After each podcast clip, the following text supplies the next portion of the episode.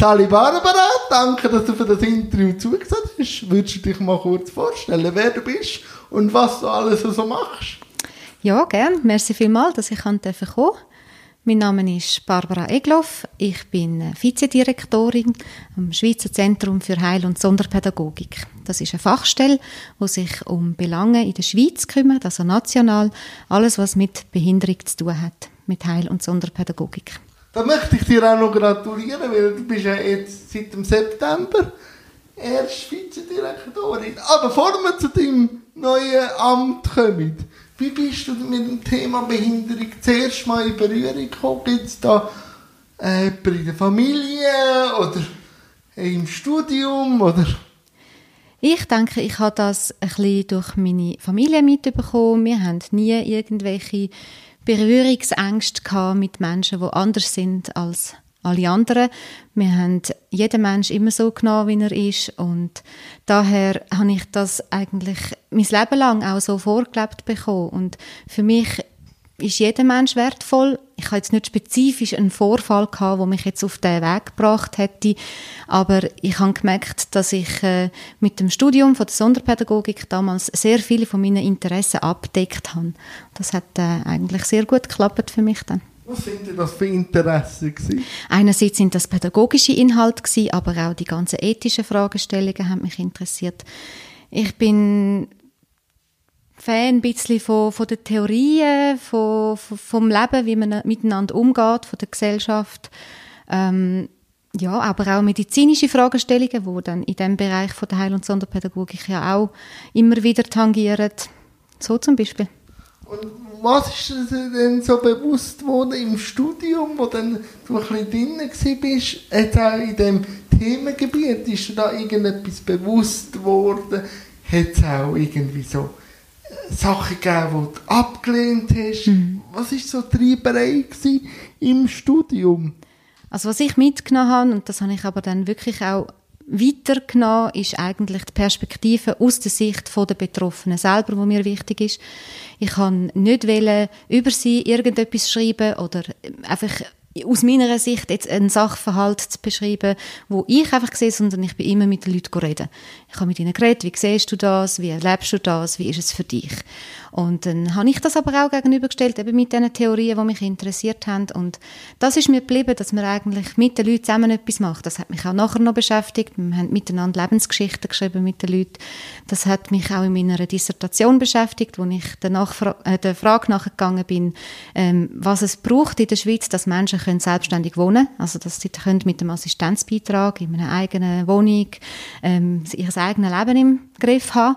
Äh, und dort bin ich auch mit den Leuten reden. Das ist das, was ich für mich mitgenommen habe.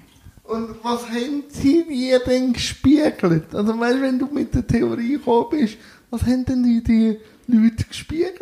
Die haben gesagt, das kannst du so nicht fragen. Du bist völlig Was auf dem falschen Weg. oh, jetzt, jetzt, über, eben, jetzt überrumpelst du mich ein bisschen. Ähm, ich bin am Anfang mit Ideen hineingegangen in die Gespräche, ähm, wo mir einfach zurückgemolden worden ist, so kannst du das nicht fragen, du bist da völlig auf dem falschen Weg, du musst eher danach fragen, wie das und das und das ist.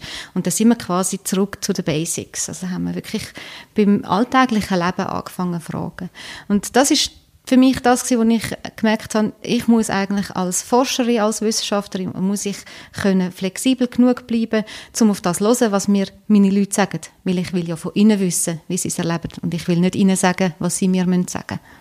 Und wie hast du die Flexibilität am Leben behalten? Weil wir kommen ja dann in dem Studium, ich, ja auch, ich bin ja jetzt auch schon in die Sonderpädagogik, also in die Sonder- und Sozialpädagogik hineinschauen. Es ist ja viel Theorie und es mhm. ist viel auch Fallbeispiel. Mhm. Wie bleibst du da agil im Kopf?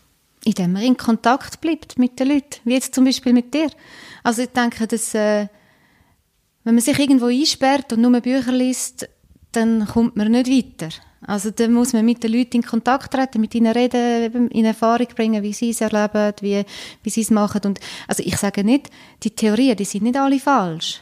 Die sind äh, wichtig Das und die sind auch wichtig. feststellen. Ja, die sind auch wichtig und teils auch, ich finde die Aufarbeitung von der Schweizer Geschichte von der Heil- und Sonderpädagogik finde ich auch sehr wichtig, dass man weiß, was haben wir in der Schweiz durchgemacht, wie hat sich das entwickelt mit der Heim mit der Heimlandschaft, wie wir sie heute haben. Wie, wie ist es überhaupt so weit gekommen, dass es überhaupt Sonderschulen gegeben hat? Oder wieso hat man nicht einfach von Anfang an alle Kinder in eine allgemeine, in eine Regelschule, in eine Regelklasse da? Das ist, finde ich, wichtig, dass man das auch lernt und dass, dass das an den Unis auch so oder an den PHs auch so weitergegeben wird. Aber man darf halt eben tatsächlich nicht aus dem Blick verlieren, dass es wichtig ist, wie die Leute das erleben. Ja. Hey, ich habe ja, ich habe ja Heil- und Sonderpädagogik. So der, ich würde so sagen, in den 90er Jahren, wo es noch aktuell war, wo das integrative Schulansatz vielleicht eine Idee war, mhm. der hat ja dann Anfangs 2000 angegriffen und ist so aktuell geworden. Und ich muss einfach sagen, bei den Heilpädagogen hat es auch einen Wandel gegeben. Früher hat man Heilpädagogik wie obendrauf aufs Lehreramt äh, noch dazu können machen und das hat für mich einen qualitativen Unterschied gemacht, weil die Pädagogen wollten Wissen vermitteln. Das war ihre Triebfeder aus dem Lehramt. Die haben dann einfach noch geschaut, wie kann man es mit einem Menschen mit Behinderung auch vermitteln. Nachher, wenn du den Heilpädagog gemacht hast, von Anfang an, ist immer das Fallbeispiel ein Spastiker ist so und so oder so.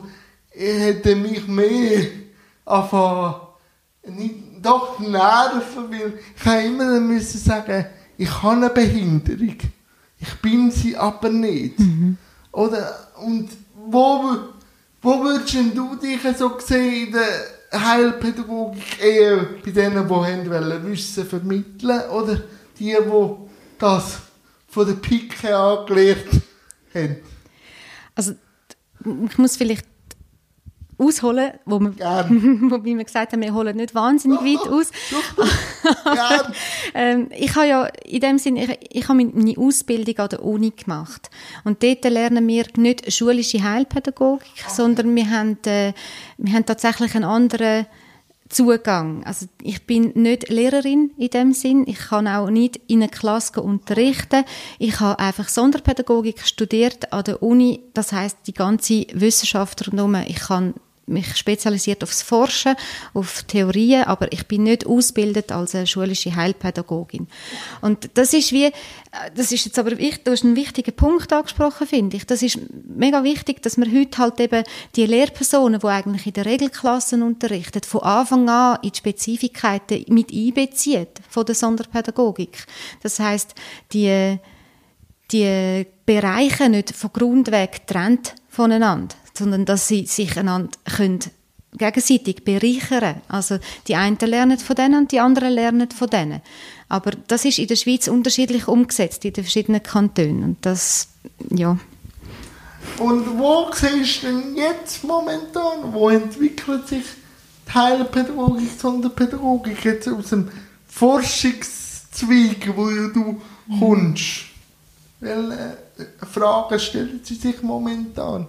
Also die aktuell brennenden Fragen, die jetzt auch mich interessieren. Okay, was, was interessiert Also für mich ist immer noch das Thema von der Inklusion und der Partizipation ist bei mir immer noch im Vordergrund. Also die ganze Selbstbestimmungsfragen, die ganzen inklusive Gesellschaftsfragen, die, die sind für mich wichtig und die möchte ich auch weiter verfolgen.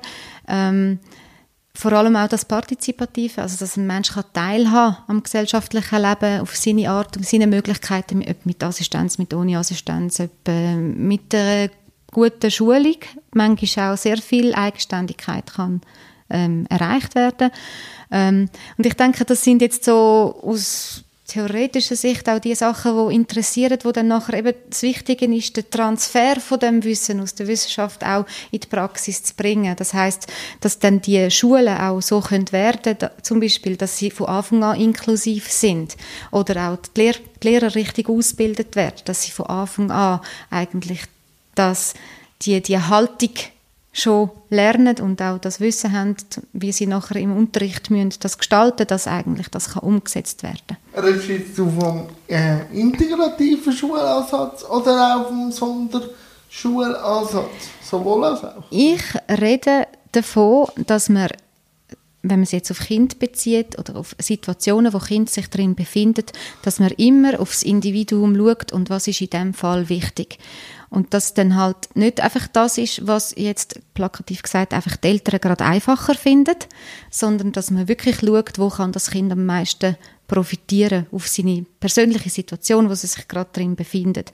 Manchmal ist das eine Sonderschule, in den meisten Fällen ist es anders machbar, weil wenn man betrachtet, wo das Kind nachher mal landet im weiteren Verlauf von der Schulentwicklung, ist es, wenn es von Anfang an in der Sonderschule ist, der Weg zurück in die Regelschule schwieriger, als wenn man es von Anfang an versucht zu integrieren. Aber es heißt eben nicht, dass jedes Kind gut aufgehoben ist dort. Darum muss man immer die individuelle Situation ganz gut anschauen. Ich hätte, ich hätte gerne ein durchlässiges Schulsystem. System oder wo man fachbezogen. Mhm. Weil nicht jeder Mensch ist überall gleich gut und das, da krankt für mich auch ein bisschen die Regelschule. Mhm. Weil jeder muss die Anforderungen, so wie es äh, mhm. Kriterium, wie sagt man, äh, entspricht, äh, erreichen. Aber wenn es jetzt gut ist im Deutsch, dann sollen sie die Regelschule, aber wenn sie in Mathe Schwierigkeiten haben, und dann wäre ich aber auch dafür, dass ein Sonderschulstufen je nach Fach, aber auch in der Regelschule Platz hat. Weil nicht irgendwo im Berg oben oder irgendwo am, äh, am Gemeinsrand oder mhm. so sind äh, die Sonderschulen auch ein bisschen äh, historisch prägt, dass sie irgendwo weiter weg sind. Mhm. Gibt es denn da Veränderungen jetzt im Schul? Man muss sehen, so Schulentwicklungen sind immer sehr ein langsamer Prozess und die, die aktuelle Entwicklung, wo man ja schon wirklich eigentlich als Fortschritt kann betrachten, ist, dass man die die verschiedenen Maßnahmen hat jetzt in der integrativen Schulung. Also du hast äh, den Nachteilsausgleich, du hast äh, den individuell reduzierte Lernziel oder du, äh, es gibt ja auch immer noch die Einführungsklassen, wo Kinder zwei Jahre Zeit haben für die erste Klasse und ähm, ja. Vor allem, was ich, was ich für ein Problem jetzt sehe, ist eher Frage nach dem Anschluss, oder? Also wenn ich in, in Gremien sitze, wo es um das neue Behindertengesetz geht und mir dann eine Arbeitsinstitution also sagt, unser schwerste Klientel sind die integrativ geschulten Schüler. Das muss man geschwind erklären, weshalb sind warte, die schwersten. Warte, ja. warte. Und dann frage ich, warum? ja. Das interessiert mich jetzt also auch. Und dann frage ich, warum. Und dann heisst es, ja weisst, dann haben die einen Sek-Abschluss und dann müssen sie vielleicht in eine Behindertenwerkstatt. Ach so, du meinst jetzt beim Übertritt ins ja, Berufsleben? Ja, genau. ja. Mhm. Und, und dann denke ich, ja, dann ist ja nicht das Problem, dass sie sich wehren, sondern es ist mehr das Problem, dass es keine Anschlussmöglichkeit mhm. gibt im Beruflichen. Mhm. Ähm, sehen die das Problem auch? Das ist im bekannt. Zentrum für Heil- und Sonderpädagogik. Das ist ein bekanntes Problem, ja dass bei diesen Übertritten eigentlich, egal in welcher Phase man ist, mit höheren Stufen wird es immer schwieriger, integriert zu bleiben. Also die Quote nimmt immer ab von den integrierten Schülern, je höher sie in der Stufe sind. Und es gibt Leute, die kümmern sich um diese Sachen. Es gibt auch aus der politischen Bewegung, kennst du vielleicht Leute, die sich um Berufsbildung und die inklusive Berufsbildung kümmern. Also da ist man dran am Arbeiten. Es ist ein bekanntes Problem und es wird einem noch ein bisschen beschäftigen. Ja, ja. Und, der Druck wird immer stärker, weil ja. die integrativ äh, geschulten Kinder kommen jetzt langsam raus. Genau. Und jetzt kommt dann die Frage, oder? Jetzt vielleicht noch vor zwei, drei Jahren war es vielleicht einzeln, gewesen, aber jetzt, jetzt wieder das salonfähig. Und jetzt probiert man ja alle zu integrieren. Das merkt man ja dann auch in den Sonderschulen. Je höher das, äh, die Stufen sind, desto mhm. weniger Schüler haben. Mhm das wird schon momentan extrem spannend. Ja. kommenden Jahren. Es wird uns noch ein bisschen beschäftigen. Ja. Und, aber hast du Lösungsansätze? Oder, weißt, du, wo ja aus der Forschung kommst, kannst du ein Gedankenkonstrukt herstellen. Wo siehst denn du das Potenzial oder die Lösung? Oder? Also aktuell sehe ich einfach Einzelengagement von oder Gruppierungen, die wirklich sich sehr engagieren, dass die Leute Anschlusslösungen finden. Und ich denke, je mehr man quasi dort auch bei den Arbeitgebern Lobbyarbeit betreibt, Aufklärungsarbeit betreibt, betreibt desto eher wird es auch normal werden, dass man für Schüler, die kommen mit mit so ähm, Lernzielbefreiungen oder so integrierte Schüler, wo, wo sie halt dann halt auch ohne den Multicheck einfach in eine Lehre können eintreten auf ihrem Niveau. Und das ist also, da überfragst du mich jetzt. Ich meine, das gibt, da gibt es Leute, die sind äh, spezialisiert auf die Übertritte in äh, die Berufsbildung. Aber äh, ganz kreative Idee, wie man jetzt das Problem grundlegend könnte lösen, habe ich jetzt gerade nicht parat. Ähm, Da sieht man dann halt schon das Problem. Oder? Du hast ja deine Doktorarbeit ja dann, äh, im Assistenzmodell gemacht. Und da sehe ich schon, vor sieben Jahren, als ich noch in der, in der äh, Institution gearbeitet habe, sehe ich ein Problem. Vor allem, wenn man dann selbstständig wohnt. Weil ich bin immer allein zur Arbeit gefahren und habe selber Entscheidungen treffen und auch vielleicht einmal sagen, jetzt bin ich eine halbe Stunde früher, jetzt kann ich noch einen Kaffee gut trinken und so. Und nachher in der Institution bin ich betreut worden. Und nachher bis am Abend um 5 Uhr bin ich betreut worden und nachher bin ich wieder selbstständig müssen heim. Und du kannst dir vorstellen, dass gewisse äh, Probleme sich so geäussert haben. Ich habe müssen in der Institution, es sind Agogen gewesen, da muss man auch noch sagen, äh, Fragen wegen Papier. Und da habe ich auch müssen sagen, look, wenn ich jetzt eigentlich muss fragen wegen Papier, gehe ich das nächste Mal im Migros und hole mir selber Papier und dann muss ich nicht mehr fragen. Ja, das sind unsere Regeln. Und das vergisst jemand, wenn er selbstständig lebt, nachher in so ein Setting hinein, Ja. oder? Sieht man das auch in dieser, in der, in dieser Entwicklung? Ja, ja. Also, absolut. Denke, der, das integriert sein, das ist, oder das, das selbstständige Leben, das ist nicht nur auf den Alltag bezogen. Es sollte genauso die Arbeitswelt eigentlich Teil können sein davon. Ähm,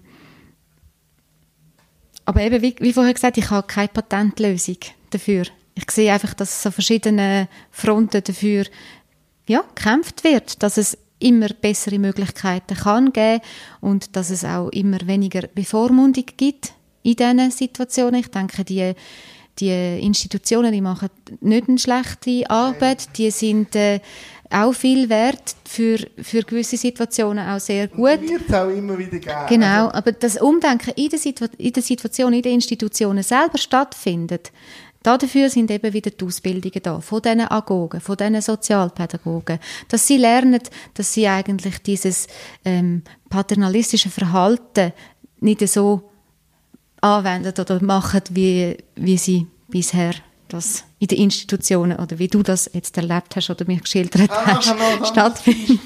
Das kommt. Aber ich hätte vielleicht eine kreative Lösung. Erzähl. Ähm, wenn jetzt die Institutionen, weil der Assistenzbeitrag wird immer grösser. Aber was fehlt? Das sind rohstuhlgängige Wohnungen, Infrastruktur. Das ist auch so, ja. Das, das fehlt. Das Angebot auch, fehlt, Das ja. wird auch schwierig momentan mit äh, Wohnungspreisen und Mhm. so. Ähm, warum kann man nicht sagen, in den nächsten zehn Jahren, ach, wenn die Institutionen immer weniger, also weniger Leute haben, auch, die Sonderpädagogik brauchen, warum tut man die Infrastruktur, die Zimmer nicht Umnutzen. als Wohnung und vielleicht auch das Fachpersonal, ich weiss, dass das finanziell schwierig wird, weil Mhm. jemand, der 4000 Franken verdient, der nachher nicht Assistenzbeitrag, Assistent, aber dass man den Change macht. Also, natürlich gibt es Ideen, wo man sagt, ja, man kann die Institutionen umnutzen ja. zu ähm, Fachzentren, die einfach das Wissen zur Verfügung stellen. Schlussendlich ist aber dort so viel Wohnraum vorhanden, wo du dann gleich wieder müsstest Leute finden, die eigentlich dann freiwillig sich mit zehn anderen eine Küche teilen, oder? Und das ist, also, es ja. ist dann auch eine Zwischen Zwischenlösung, die auch nicht unbedingt immer gut ist. Nein, aber rein vom Platz her würde ich sagen, ist dort das Entwicklungspotenzial für kommende Institutionen ähm, Neu. No, mhm. äh, ist da. Mhm. Oder? Ja.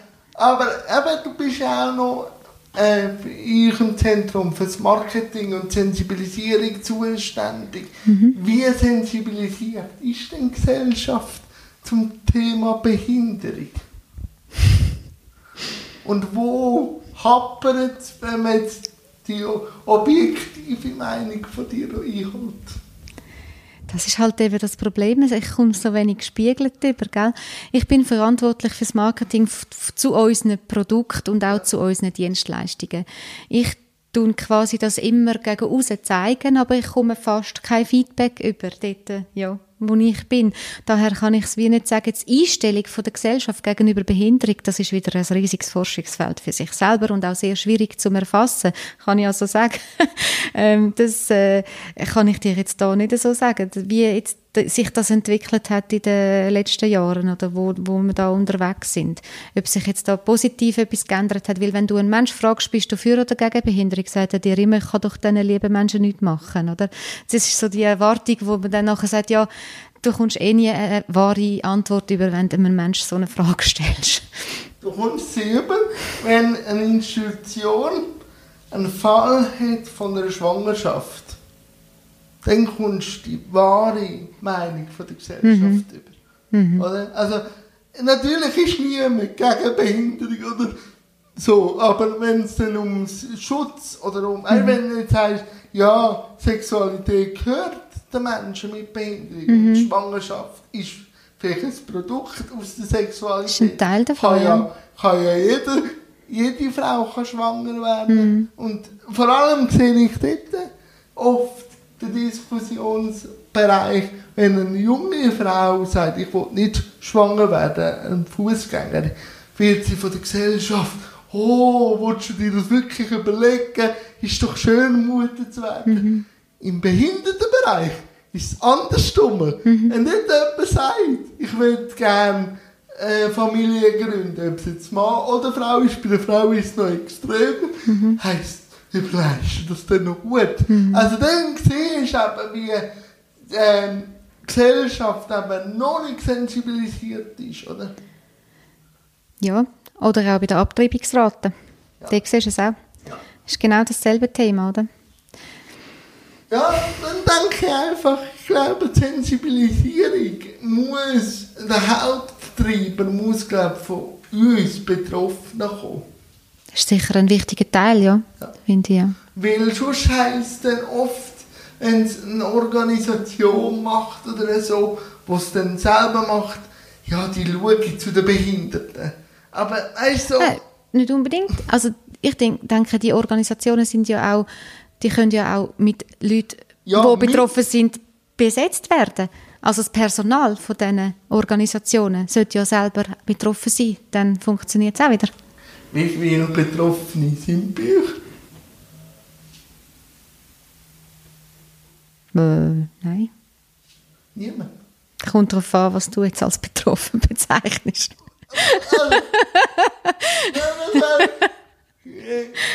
Also, mit einer das schneidest du dann nachher raus.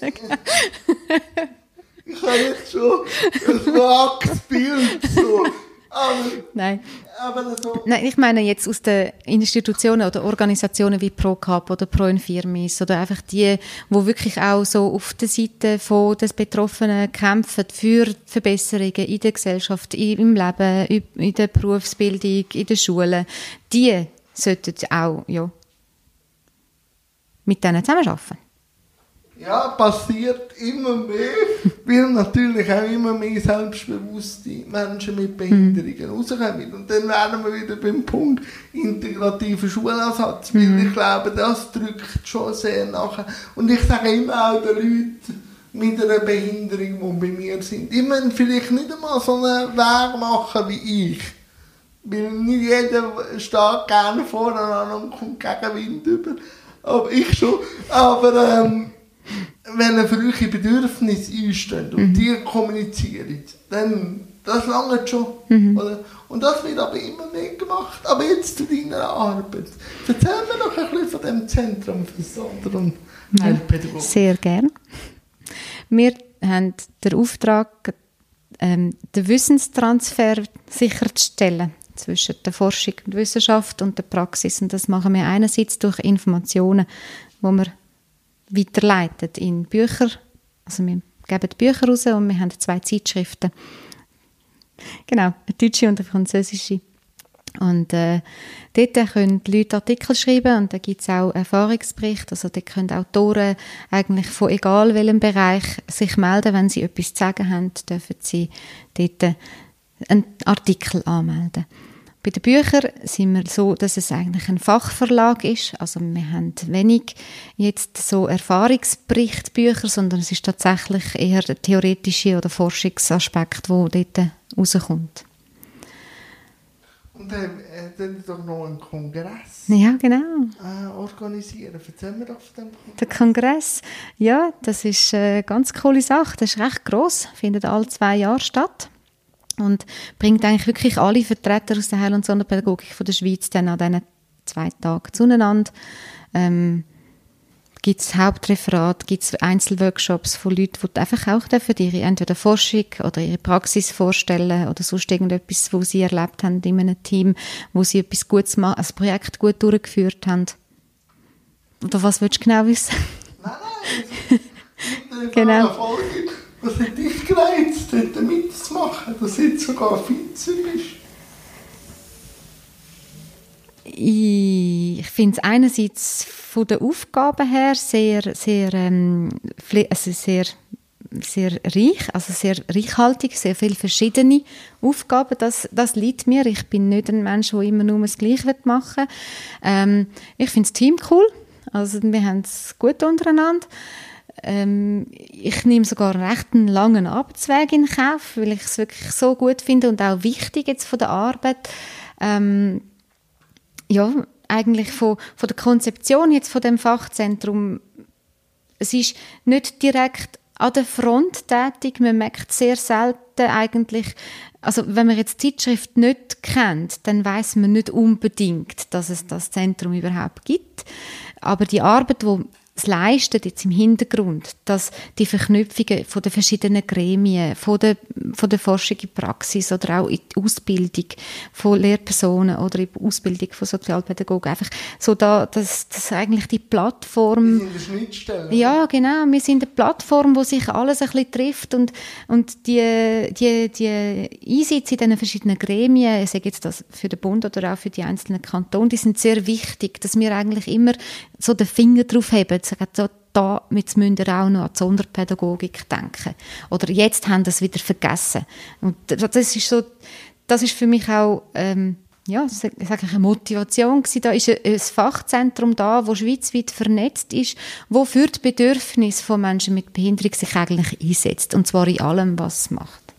Und äh, Social Media machst du ja auch noch. ja, genau. Ein bisschen.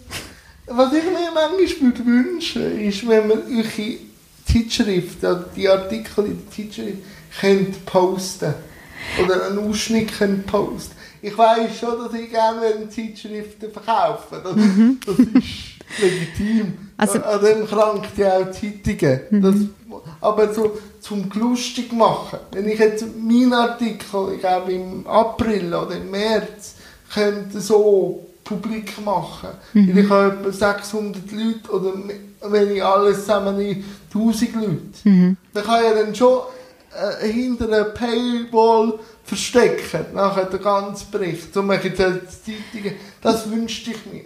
Wir haben ähm, zum Beispiel das Editor, ist immer voll zugänglich von Anfang an. Und dann haben wir einzelne Artikel, nicht in jeder Ausgabe, aber manchmal gibt es das, wo man sagt, das ist jetzt einer, der von Anfang an gerade Open Access ist. Also wir sind nicht ganz so strikt, ähm, aber ja, du siehst es schon, ich meine, wir haben auch einen Auftrag, das zu verkaufen, also die Kosten, die wir haben, decken wir einen Teil mit den Einnahmen von dieser Zeitschrift und auch von den Büchern vom Verkauf. Und es ist ja, nach einem Jahr ist eh alles Open Access. Also man muss quasi ein Jahr warten und dann darf man es überall teilen, einfach mit der Einhaltung von der Creative Commons Lizenz. Und was ist so dein, deine Arbeit an der Zeitschrift? Bist du mit Ideen oder bringst du das Hauptthema? Oder läuft das? Also bei der Zeitschrift bin ich eher weniger integriert. Ach. Wir haben dort äh, als Gesamtteam die Möglichkeit, Themenvorschläge zu bringen für die Schwerpunkte. Aber festlegen tut es eigentlich äh, unser Redaktionsteam zusammen mit der Kommission, wo sie haben, aus den Fachleuten, also aus Fachleuten zusammengesetzt ist, wo dann die Themen bestimmen fürs nächste Jahr. Ähm, ich tue Jetzt der, im Verlag bin ich vor allem für die Bücher verantwortlich. Also ich schaue, dass wir spannende Bücher machen können. Spannend, ähm, Eins, wo, wo mich wirklich jetzt von Anfang an sehr überzogen hat, ist das Projekt Ecolsif. Ich weiß nicht, ob du von dem gehört hast. Das ist ähm, äh, in Unterstrasse, also zusammen, in Zusammenarbeit mit der PH Zürich, tun sie Menschen mit einer kognitiven Beeinträchtigung ausbilden zu Assistenten, die dann nachher können in den Schulen assistieren können. Und das ist so ein Pilotprojekt, das jetzt durchgeführt worden ist und die haben, ähm, die haben auch einen, die haben sogar einen YouTube-Kanal, kann man ja sonst nachher verlinken. Ja, ähm, kannst mir den Link schicken genau. alles unten dran ja. schön verlinken. Und äh, das Buchprojekt, das tut jetzt eigentlich die Erfahrungen, die sie in diesem Pilotprojekt Projekt haben, zusammenfassen. Aus einer Disziplinensicht, aus einer evaluativen Sicht, aber auch aus Sicht der Studierenden, aus Sicht der Lehrpersonen, aus Sicht der Schulen. Ähm, genau.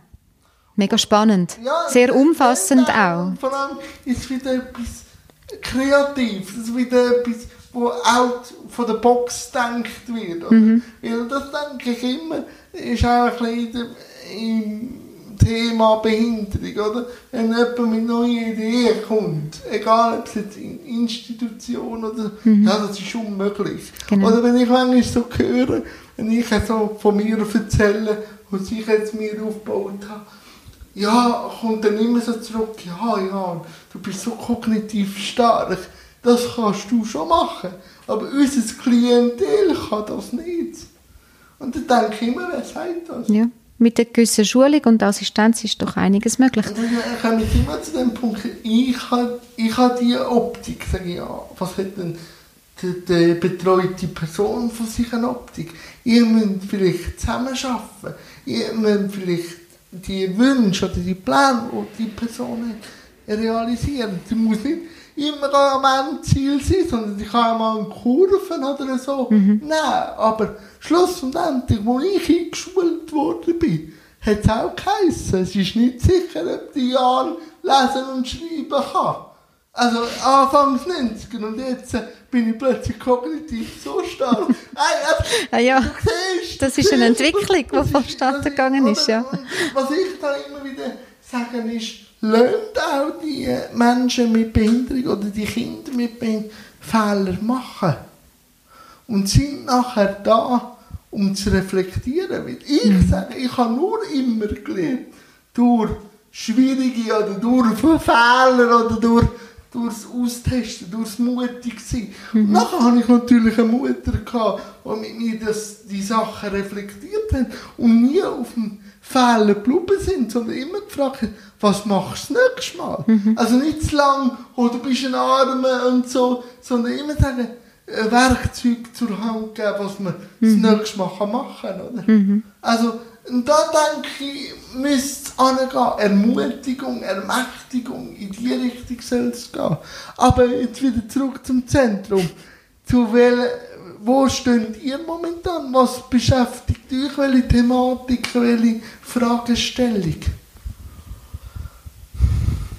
Kommt darauf an, welchen Fronten du jetzt fragst. Also, also wir haben ein Kongressthema, ein sehr wichtiges Thema ist halt die inklusive Bildung. Wo, okay. Wohin geht's? Also wo stehen wir jetzt nach so vielen Jahren? Was ist gut gelaufen? Was, was harzt noch? Was funktioniert noch nicht so richtig gut? Was sollte besser gemacht, gemacht werden? Das ist so ein, bisschen ein grosses Thema, das uns eigentlich immer beschäftigt. Andere Sachen sind weniger spannend oder für nur gewisse Leute spannend, wie Statistiken und so. oder auch äh, Ausbildungsfragen. Also Ausbildung von Fachpersonal ist auch ein, immer eigentlich ein ständiges begleitendes Thema. Ähm, und jetzt in der Zeitschrift selber, ich meine, du siehst es selber von der, von der Variation. Da ist jedes Thema mal spannend. Ja, habe ich jetzt gerade gesehen, das mit dem äh, Inklusion im Erwachsenenbereich. Mhm. Und ich, ich finde es schön, dass ihr das Bild vom Schlüssel gewählt habt, weil aber ich habe eine Schlüsselgeschichte, wo es darum geht. Ich habe eben äh, pendelt früher in die Institution und bin immer ein bisschen äh, dumm, dumm äh, an die Institution angekommen, also immer zu früh. Mhm. Und nachher äh, nie den Zug heim richtig verwünscht.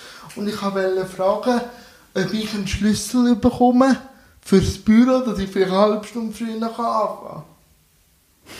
Hätte es nicht gegeben. Ja, das denke ich, wenn du sogar nach Papier hast müssen fragen. Ja, ja, hätte es nicht gegeben. Ich habe dann so gedacht, ja, ich kann mal fragen.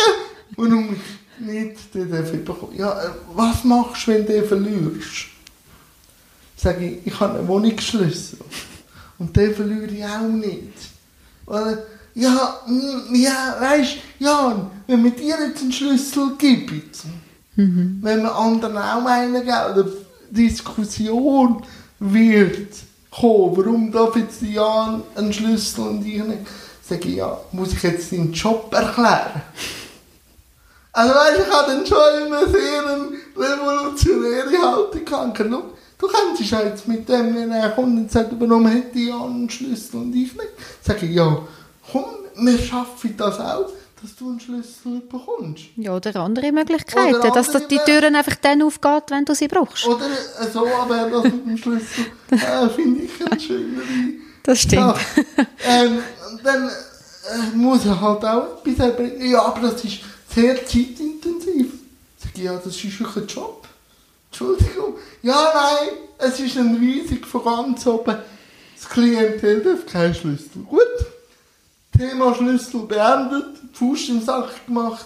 Ich mhm. habe nachher die Möglichkeit gehabt, im ersten Arbeitsmarkt weiterzuarbeiten.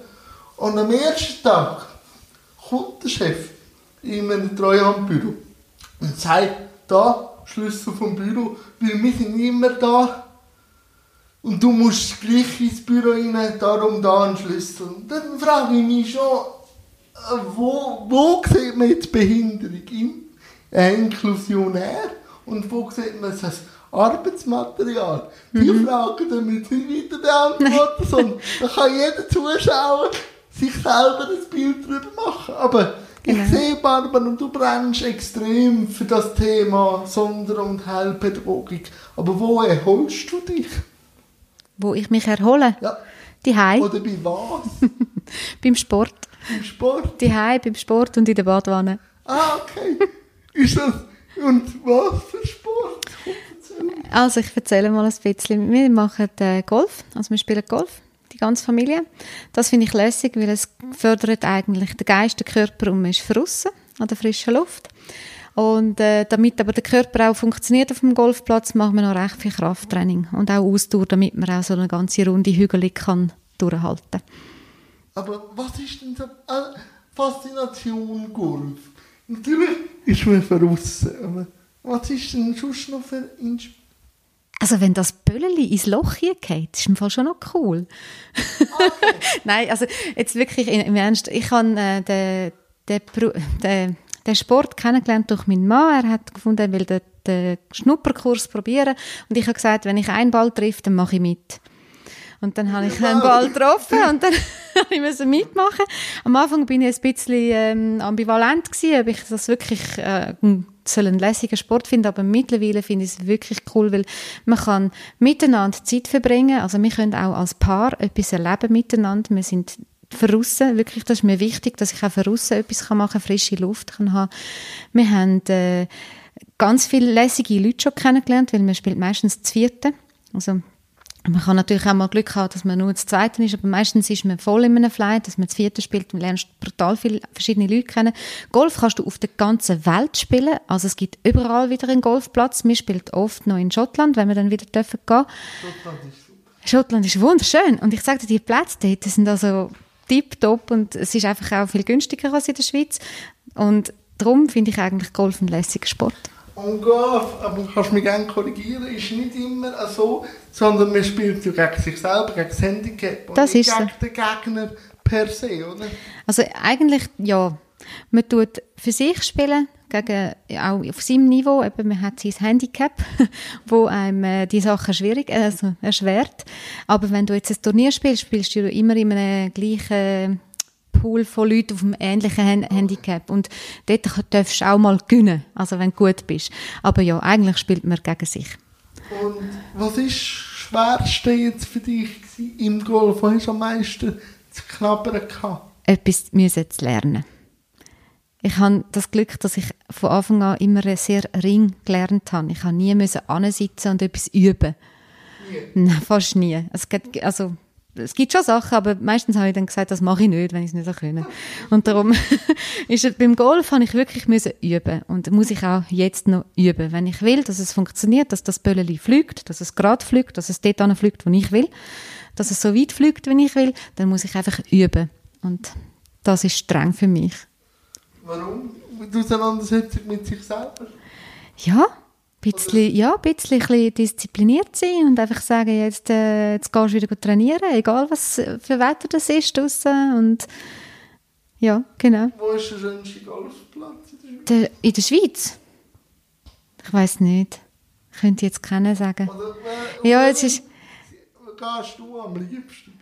Also gut, wo ich einfach am meisten gehe, das ist, weil er näher ist, das ist Ottelfingen. aber das heißt nicht, dass ich dort am liebsten gehe. Doch von der Nähe her schon. Aber ähm, also jetzt der schönste, es gibt einen wunderschönen in St. Andrews, es ist ein bisschen hügelig, da gibt es einen schönen. Ähm, gibt aber auch in Deutschland noch schöne. Also, aber Ragaz habe ich jetzt noch nie spielen das ist anscheinend auch noch sehr ein schöner. Und Faszination Schottland ist durch das Golfen gekommen oder vorher schon? Äh, bin ich jetzt gar nicht mehr sicher. Also das ist quasi miteinander gekommen. Ja. Durch einen Sprachaufenthalt von meinem Mann und dann anschliessenden Ferienaufenthalt und es ist einfach ein lässiges Land. Also wirklich das Land bereist? Ja, wir sind rundherum gereist. Ah, schön. Das ist mir noch ein bisschen...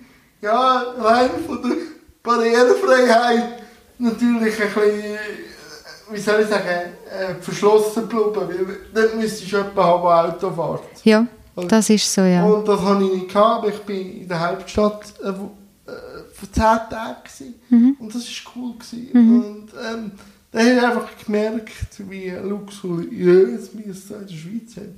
Auch was das Thema Behinderung anbelangt. Mhm. Oder wenn ich dort den Rohstuhl sehe, die bei uns schon 20 Jahre nicht mehr aktuell sind und du fast mit einem Hightech-Gerät mhm. kommst oder äh, einfach sonst, oder wenn ich in Zürich gehe, fliege, wirst du abgeholt mhm. in einem schönen äh, polsterten Sitz und so. In Schottland kommst du einen Gartenstuhl über, um drüber transferieren. Oder?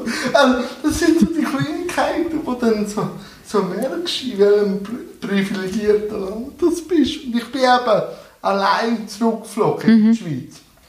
Und dann kommst du so Flugassistent über und ich kann mich Englisch verständigen, aber ich habe so einen äh, waschechten Shot bekommen. Mhm, das ist dann schon Fast nicht verstanden. Das, das ist dann schon ein, ein Unterschied gewesen.